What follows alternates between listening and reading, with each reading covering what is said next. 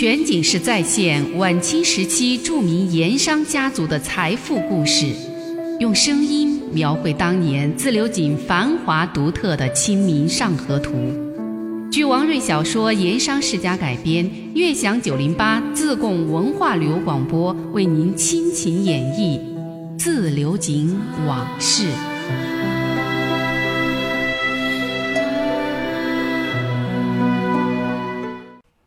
昨天我们说到，王朗云被富顺知县陆基拘押进了县衙卡房。十多天以后，在西秦会馆里的金庸阁一间秘密的房子里，陕帮盐商搞了一次小范围聚会，开了一个秘密会议。参加这个会的都是有身份、有实力的陕帮盐商，主持这个会的正是曾经图谋扇子坝，最后鸡飞蛋打的陈兴甲。从当年扇子坝谈判那个时候算起，已经是过了十多年了。当年陈兴甲四十来岁，如今年过五旬，十多年的风霜侵染，岁月打磨，陈兴甲已经是两鬓斑白，身体也开始发福了，脸更大了，嘴巴也更大了，因为已经开始脱发，耳朵背后那块疤迹更加显眼。他那眼睛眉毛还是那么细小，但是眼神却没有了当年的犀利灵动。说话的语速更慢，明显步入老态。不过人倒是显得更成熟而稳重，更具有富商气度了。他如今依然还是芙蓉两场陕帮盐商的首领级人物。今天在这里的议事安排，就是由他发起召集的。十多年来，在上下情场、王里、胡盐四大家族中稳坐头把交椅的盐商王朗云。因为水利局案被富顺知县陆基传讯，并当堂关押下狱的消息，就像是一场强力地震，在自流井、贡井两大盐场上下所引起的震动和冲击，那真是前所未有。尤其是和王朗云有特殊利害关系的特殊群体、特殊人物，对这些人，那就更不用说了。而陈兴甲这些个陕帮盐商，很显然就是这么一个特殊群体。陈兴甲和王朗云十几年前就有过节，而且两个人一直都有很多的利害关系，是纠缠不清。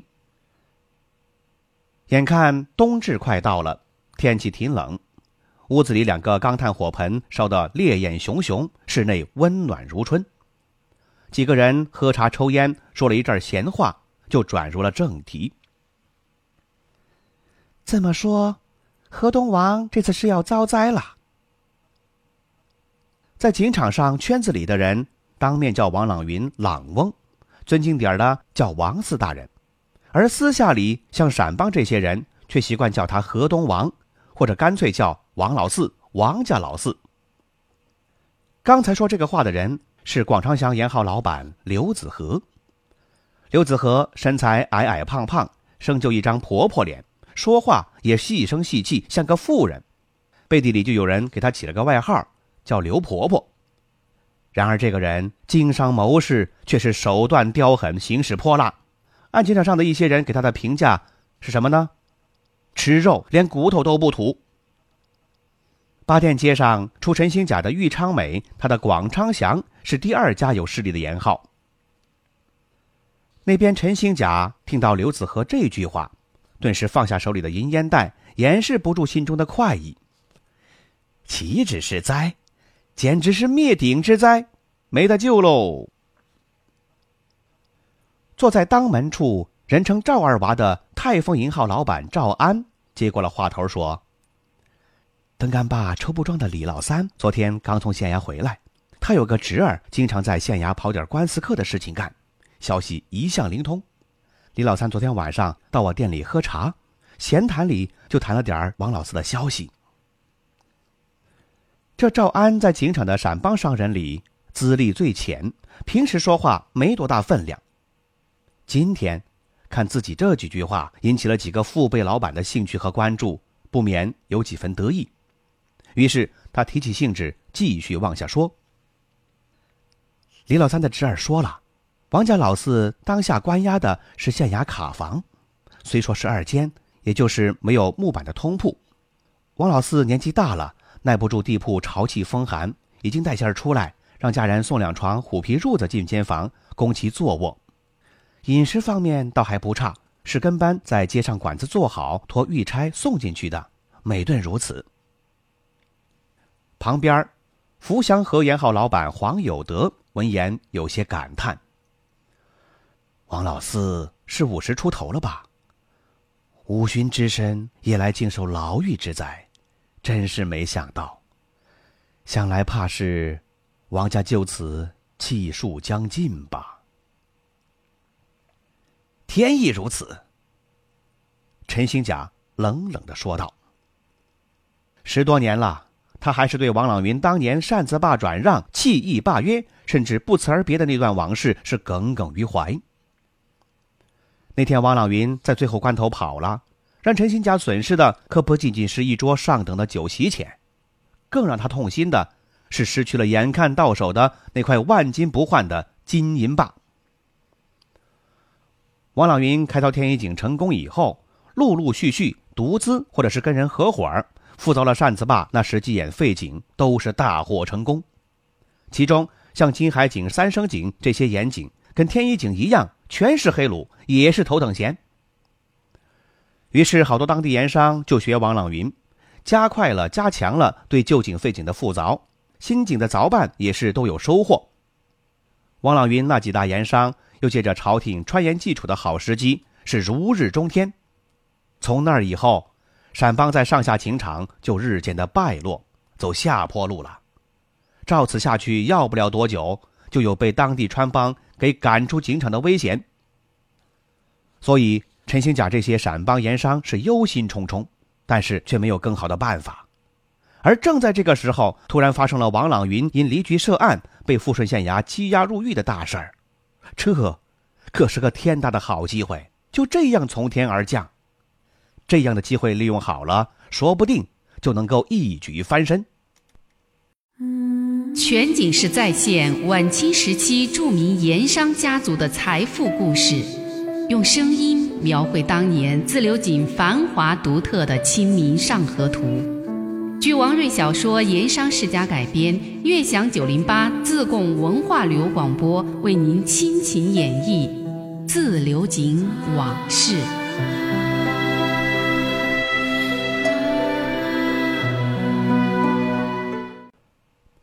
面对这么一个从天而降的好机会，那么陕帮眼下该如何动作？是统一行动，还是各自为阵？这就是今天议事的主题。陈兴甲当然是主角他一直蠢蠢欲动。赵安那儿还在说着他听来的王朗云的狱中新闻。这个王老四平时一贯财大气粗，没想到坐了监狱也要显得一副有钱用不完的样子。听李老三说，他睡不惯地铺，提出要把二间卡房的地铺换成高脚床。这都不说，还让狱卒给知县陆大人带话。说由他出钱把县狱的一间二间的通铺全都换成高脚床，所有耗费算个实数，到王家账房去取银子。那陆大人批了吗？听李老三侄儿说，陆大人已经批示令县狱照办，一切开销按数到王家索取。本来县衙文案李师爷向陆大人进言，要让他批驳不准，说是此举有坏官府的体统和规矩。哪知陆大人却体恤民情，说狱中多有衣不蔽体者，虽为囚犯，但仍是天朝子民。现在既有富商想为囚狱做点善事，当然是好事，何分官府工商？于是就照准了。陈兴甲听罢，鼻子里哼了一声：“哼，这个王老四就喜欢出风头，当了囚犯也是本性不改。”还不止如此呢。赵安又说：“听县狱有人说，王朗云还发话，平时囚犯饭菜所用之盐也由王家包了，要吃多少就给多少。王朗云还说，只要我王家井灶上一日在取鲁出盐，就一日供县狱求盐不断，永世不改。此一报上去，陆大人也批示照准。”陈新甲听了，这次只是哼了一声，没说话。却是一脸的不屑。赵安看陈新甲不痛快，他知趣的闭了嘴，没再往下说。坐在陈新甲对面，一直没大说话的永昌岩号老板周凤成，把话题转到了省城方面。听说严贵心堂的严小凡眼下正在省城加紧活动。有人从省城带回了消息说，最近几天严小凡接连拜会了省盐道衙门的崔道台、钱局员这几位道台官员，以及很说得起话的刘师爷，还上都署头帖想叩见骆大帅。周凤成几句话也引起了在座几位陕商的关注。周凤成是陕西盐商中除陈兴甲之外和王朗云利益关系较多的一位，和王家关系一向也挺好。在天一井出炉以后，王朗云就大力开发扇子坝，凿成的盐井十有六七是和陕帮合作的，其中属于头等衔的优质黑卤盐井一共有四口，而周凤成跟他合股的就占其中一半。三生井出炉咸量最重，每碗高达三两四钱，是富荣盐场盐井中咸量之冠。而这口井也正是由周家和王家合股开凿的，双方都享有厚利。周凤成和王朗云合作凿井十多年，两个人相处也很好，没有什么重大的过节和利益冲突。他明知今日议事主题是陕商要商量出一个倒王之约，却不得不。随大流而动。当然，从内心说，他不希望陕帮与川帮就此弄得撕破脸皮做仇人，破坏了眼下情场上基本的格局和氛围。毕竟，经商做生意还是和为贵，和气才能生财嘛。陈新甲听完周凤成的话，又是哼了一声：“哼，谁不知道严小凡和王朗云两人穿的是连裆裤？”虽说打离居那天他不在井上，但他严家族人自己透出的消息，说打离居一案他严小凡也有份儿。如今王老四已经入了狱，风声这么紧，再深查下去，严家很有可能会被牵连进去。他作为当事人，自然是深知其利害关系，所以急于复省拼命活动，道理正在这里。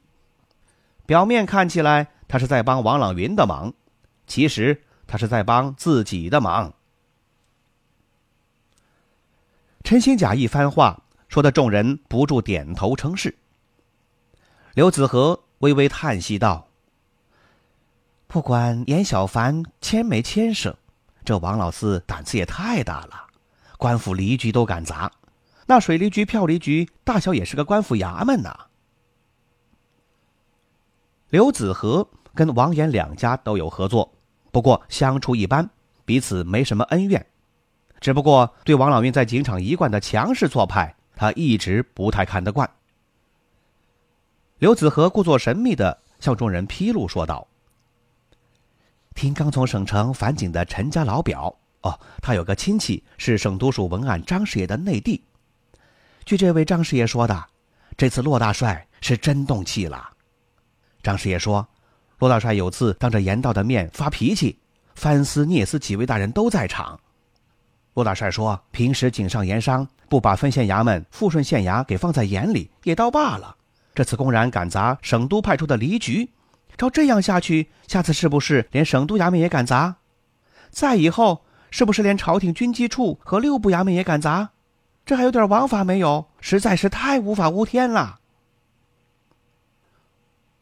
黄有德听言，感叹的说道：“骆大帅真有这等发话，王老四看样子真正要吃不完兜着走了。”赵安又接上话头：“听人说是王家那个助省事业文子树，这些日子拼命活动，四处为王朗云开脱求情。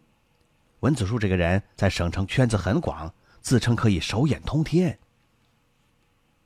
刘子和说。骆大帅如此动怒，藩司盐道几位大人以及手下师爷人等，就算有心想为王朗云开脱，这个时候谁还敢站出来说话？就算是平时得过好处的，在这种局面下，哪怕是想帮也帮不上的。有人接话说道：“藩司年道等人哪有不听骆大帅的？这件案子天大，自然是要以省都意思行事。文案张师爷也说了。”严小凡是向省督署投过帖，想拜见骆大帅，但是在葛世涵那里拦下来了。大帅的眼儿也没瞧上一眼，不说，连身边的师爷也没见着一个。黄有德说：“那些师爷，哪个不是精灵鬼？有钱可进、有利可捞的事儿，人人都会围上来；有险有难的时候，个个都成了缩头乌龟，躲你还躲不及。”周凤成插嘴说道：“不过有人说。”文子树一向和省督院的罗师爷交往很深，关系铁得很。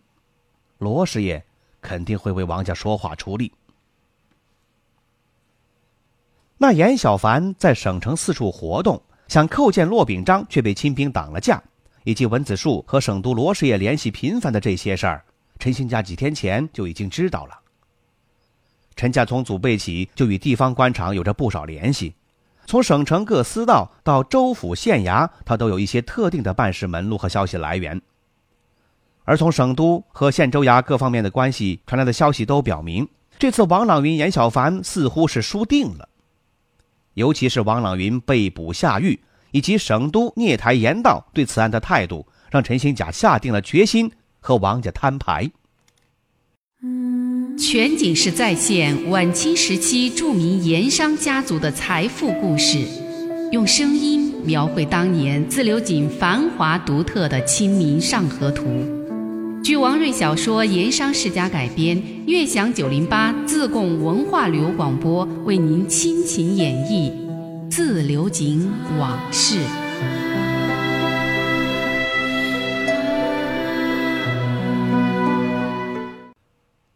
看众陕帮盐商聊得差不多了，陈新甲觉得时机已经成熟，他就向在座各位摊开了自己的底牌。第一，陕帮盐商集体联名向官府上书，控告王朗云多年来赤势横行、巧取豪夺、强占井灶、欺压陕商的种种恶行，呼吁官府即应依法严办。其二。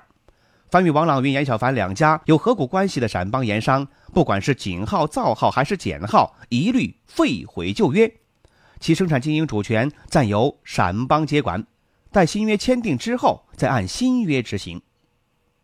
其三，在上述过程中，如遇王家人有人出面阻拦，则为首者押送分县衙门报官处置。就这么三点。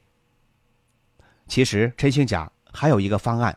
他没说出来，这个方案更加险恶，而且呀，他已经就此和官府人员私下里沟通过了。这就是在他们这些陕商霸占井灶、废毁契约的过程中，如果王家人，特别是王陀带队的民团会武力抗拒，那就串通官府以聚众造反的罪名镇压、绳之于法，甚至没收王家的家产井灶。要说起来。不管是转让扇子坝那个事儿，还是在后来的河谷上，陈兴甲都对王朗云有很多不满，甚至是记恨在心。跟王朗云河谷的井灶，尤其是扇子坝合作开凿的盐井，作为主家借地势之力和陕帮商人签订的河谷契约，条件一向就比较苛刻。这种双方签订的契约，俗称出山约，规定合作关系是租借的性质。出租方为主方，承租方为客方。每井早打之前，主方收客方压山纹银几百至上千两，主方出一井三基。一井咱们不说了，三基就是垒房、车房、灶房的地基。客方出凿办资金。一口盐井如果能打到日产卤水四十担，或者出瓦斯火能煎四十口盐锅的时候，主方这才进班。此前的卤气收入由客方收抵投资。所谓进班，也就是把全景分为三十班，又叫三十天，其中主方占十二天，客方占十八天，双方可以合作推卤煎盐，按股分利，也可以按各自的天数自己单独的推卤煎盐，各赚各的钱。但是，一口井合作推煎十八年之后，客方就必须把所建的全部的厂房设备。无条件交还给主人。所以说，富荣盐厂一直有一句话流传着，叫什么呢？客来起高楼，客去主人收。陕邦盐商作为出资方，认为契约不太公平合理，但是因为手里头没有藻井的开发权，也就只能够忍气吞声。另外，契约还规定，一口盐井一旦是开凿，哪怕是凿井时间再长，或者是凿成以后卤量火量都不足，也不能够中途停凿。一旦是停凿，主方就有权无条件收回井口，包括修建的全部厂房设备。而开刀之前交的压山银两概不退还。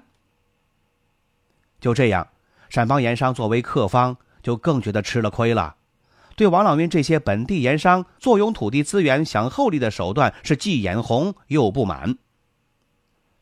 而且在进班以后，主客方各自推荐盐卤的时候，偶尔会因为地下的卤气变化，造成出卤时多时少的现象。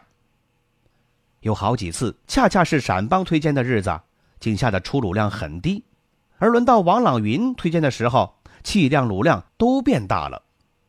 这样的情况发生了好几次。那陈新甲本来就生性多疑，他就怀疑是不是王朗云指使井口管事在暗中做了手脚，他也因为这个而心生不满。日积月累之下，双方的对立情绪和恩怨也就越来越深了。如今王朗云突遭变故，似乎是凶多吉少。陈兴甲这次就是要借王朗云被捕入狱之机，把多年来陕邦和川帮之间结下的种种恩怨全部了结。陈兴甲盘算着，这次要是弄好了，说不定能把王家的核心产业扇子坝井造群全都抢过来，据为己有。在那天的议事聚会上。陈新甲把自己的几点决定一一的说出来，在座其他几位陕帮都表示赞同。你可能要问，这其中不是还有和王家关系挺不错的周凤成吗？其实啊，从周凤成内心觉得陈新甲这种趁人之危落井下石的做法过分了点儿，但是当时也不好多说什么。他作为陕帮群体的一员，也只能够随大流而去。就这样，一场针对王朗云的巨大阴谋活动就在西青会馆的陕邦聚会上议定了下来，并且马上就要付诸实施。漫步抚溪河畔，天车脚下，古岩井旁，总会有一种情愫潜滋暗长。那些和盐有关的故事、传说、历史，或凄美。或悲壮，共同诉说着的两个字：家乡。悦享九零八，话说自流井。